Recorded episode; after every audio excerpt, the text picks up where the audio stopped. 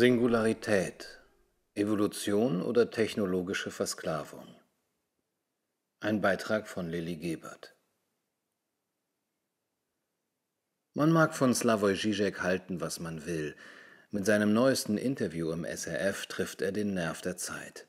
China als Impulsgeber für mehr staatliche Kontrolle, die Utopie einer Weltregierung als Unterbau endloser Korruption sowie das Abtreten unserer innersten Freiheiten durch das Eintreten technologischer Singularität.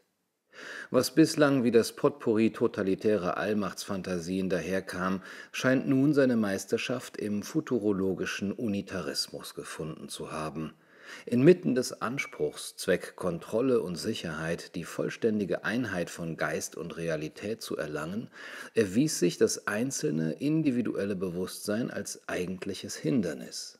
Es stört, widersetzt sich permanent jeder Form von Fortschritt, ist womöglich nicht einmal in der Lage zu erkennen, worin dieser bestünde. Beinahe unausweichlich scheint die Vision davon, mittels Abbau technologischer Barrieren den ganzen Menschen zum Gegenstand technologischer Gestaltung werden zu lassen, darin zu münden, das Menschsein selbst als etwas zu degradieren, das es zu überwinden gilt. Damit kurzerhand die Dualität von Leib und Seele als Stadium der Regression abgestempelt, behaupten die Vertreter jener Singularitätstheorie, die einzige Möglichkeit, den Menschen vor sich selbst zu beschützen, bestünde im Auflösen seiner Körperlichkeit.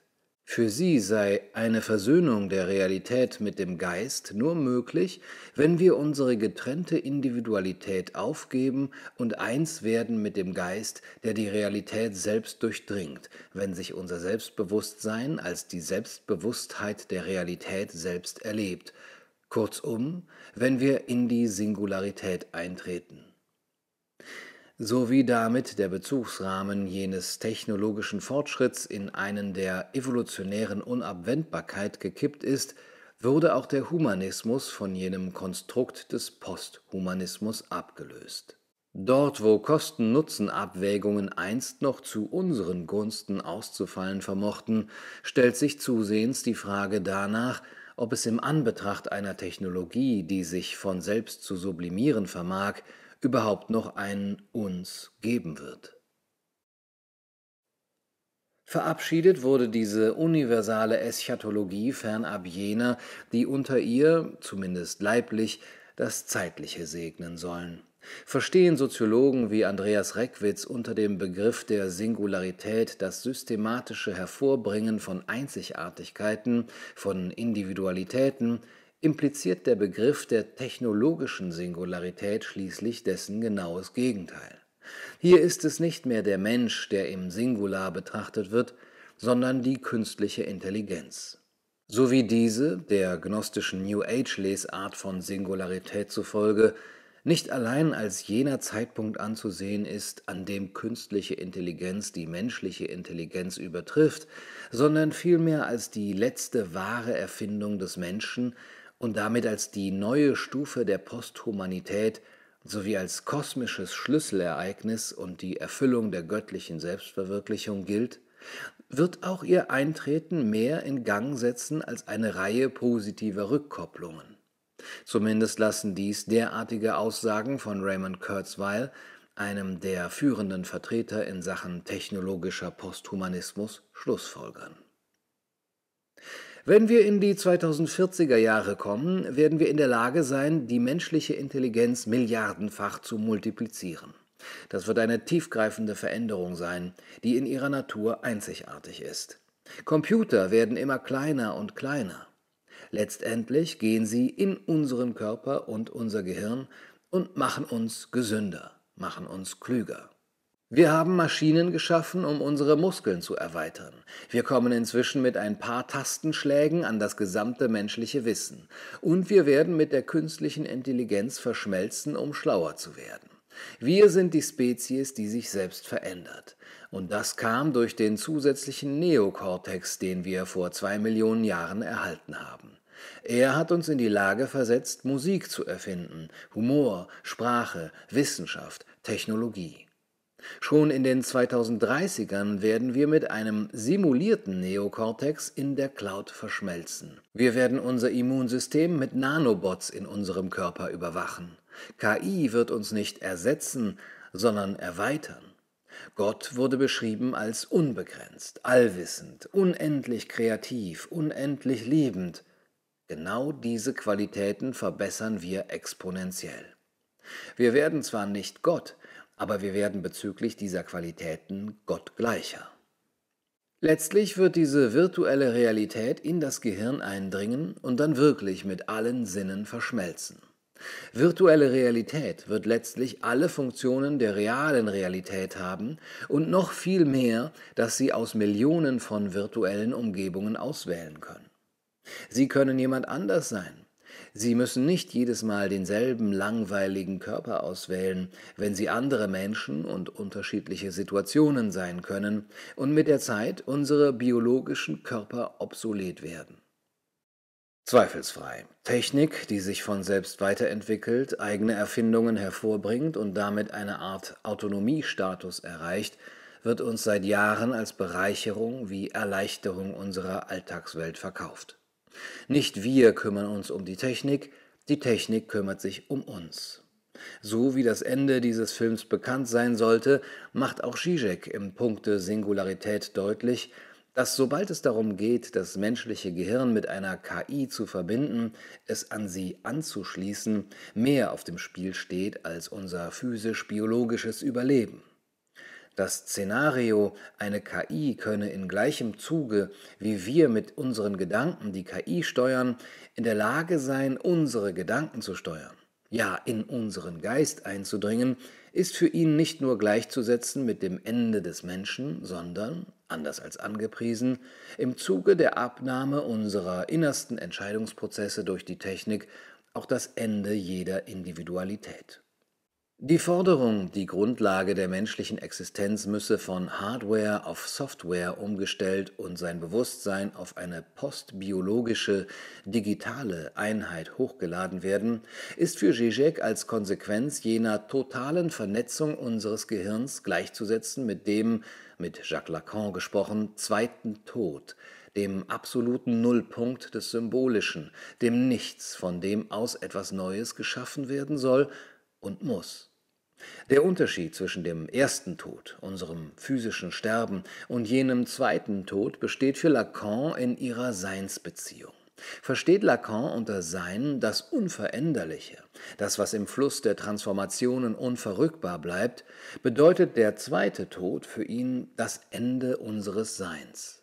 Er ist das letzte Ziel des Destruktionsstrebens, so wie er all das aufhebt, was sich auf die Veränderung, auf den Zyklus von Werden und Vergehen, ja sogar auf die Geschichte bezieht, und das uns auf eine Ebene führt, die radikaler als alles ist, insofern sie als solche von der Sprache abhängt, initiiert sein Eintreten die Vernichtung des eigenen Namens, der elementarsten Verankerung eines Subjekts in der Sprache und der Sprache im Subjekt. Denn beraubt man ein Seiendes seiner Sprachlichkeit, nimmt man ihm gleichsam jede Möglichkeit, seine Beziehung zum eigentlichen Sein in Frage zu stellen. Man kappt ihm nicht nur jede Verbindung zu sich und seiner Mitwelt und entbindet ihn seiner Orientierung, man entzieht ihm seinen Seinsgrund. Insofern die Posthumanität von unserem endlichen, sterblichen, menschlichen Standpunkt aus gewissermaßen der Punkt des Absoluten ist, zu dem wir streben, der Nullpunkt, an dem die Lücke zwischen Denken und Handeln verschwindet, der Punkt, an dem ich zum Homo Deus werde, begegnen wir hier ein weiteres Mal dem Paradoxon des Zusammenstoßes mit dem Absoluten. Die Vorstellung eines Lebensnetzes, in dem sich Menschen, auch Tiere, Pflanzen und Dinge emotional wie mental eingebettet finden, schreit geradezu vor animistischen wie pantheistischen Naturvorstellungen. Inwiefern aber kann ein von Grund auf unnatürlicher Rahmen die naturgegebene Würde und Autonomie all dieser Individuen wahren? Inwieweit ist eine KI dazu in der Lage, ohne Naturkontakt jene haarfeinen Assoziationsvorgänge wiederzugeben? Haben wir sie doch selbst nicht einmal ansatzweise entschlüsselt. Und überhaupt, werden wir in der Singularität unser individuelles Selbstbewusstsein behalten? Ist ein Netzwerk aus Maschinen, die unsere psychischen Zustände lesen und andere sogar mitlesen lassen, bereits Sozialismus? Wie viel Privatsphäre gewährt künstliche Intelligenz? Was muss man dafür tun, Gedanken bei sich behalten zu dürfen? Was darf man alles nicht tun? Was passiert, wenn wir uns an die Grenzen des Menschseins bewegen? Was passiert mit unserem Recht auf körperliche Unversehrtheit? Hat unser Leib erst einmal ausgedient? Was ist mit der Religionsfreiheit? Haben wir Gott erst einmal überwunden? Ist die Theosis, die Vergöttlichung durch technologische Singularität, näher an der Selbstermächtigung oder näher an der Selbstkasteiung? Was bleibt, sind Fragen. Was fehlt, ist Demut. Demut vor dem Leben, vor der Natur, vor uns selbst. Kopernikus, kosmologisch, Darwin, biologisch, Freud psychologisch, Heinroth ethologisch, Lorenz epistemologisch, Wilson soziobiologisch, das 21. Jahrhundert neurobiologisch, sie alle konnten uns nur aus einem Grund kränken. Wir können uns stets nur als Mitte, Krönung oder Herrscher über etwas betrachten, nie als Teil oder Bindeglied von etwas. Vor lauter Wut auf die Welt und ihr Drohen, uns aus ihr herauszuwerfen, haben wir nie eine andere Form des Umgangs gelernt.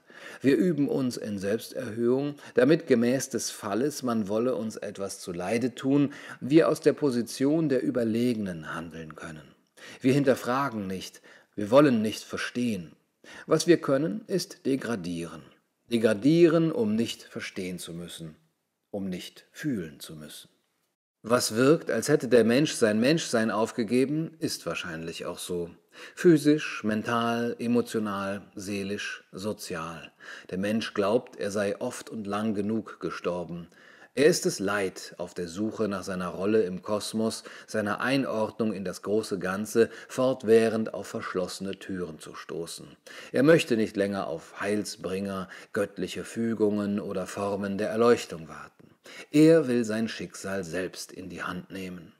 Verständlich. Aber übersehen wir im Punkte Singularität vielleicht, dass selbst wenn wir das von Gehlen diagnostizierte Mängelwesen vollends von seinen Prothesen befreit und die von Darwin verursachte Kränkung nicht die Krönung der Schöpfung sein zu sollen, umgekehrt haben, noch immer nicht der Herr in unserem eigenen Haus sein werden?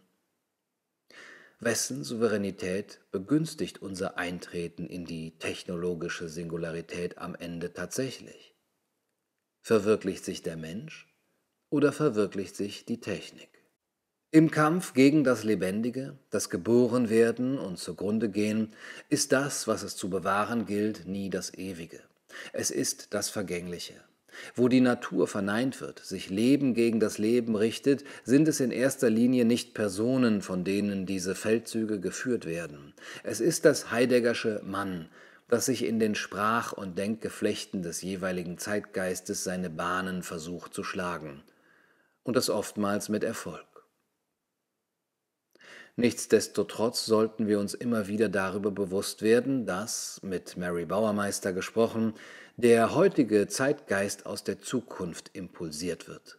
Sprich, unser Dasein konstituiert sich aus dem, was wir für uns jetzt und in der Zukunft wünschen und vorstellen können. Wir entscheiden darüber, wer wir sind, wer wir sein wollen und wohin wir in Zukunft gehen möchten. Es gibt immer die Möglichkeit, Nein zu sagen auch wenn es immer wieder Menschen gibt, die uns diese Entscheidungsfreiheit versuchen abzusprechen.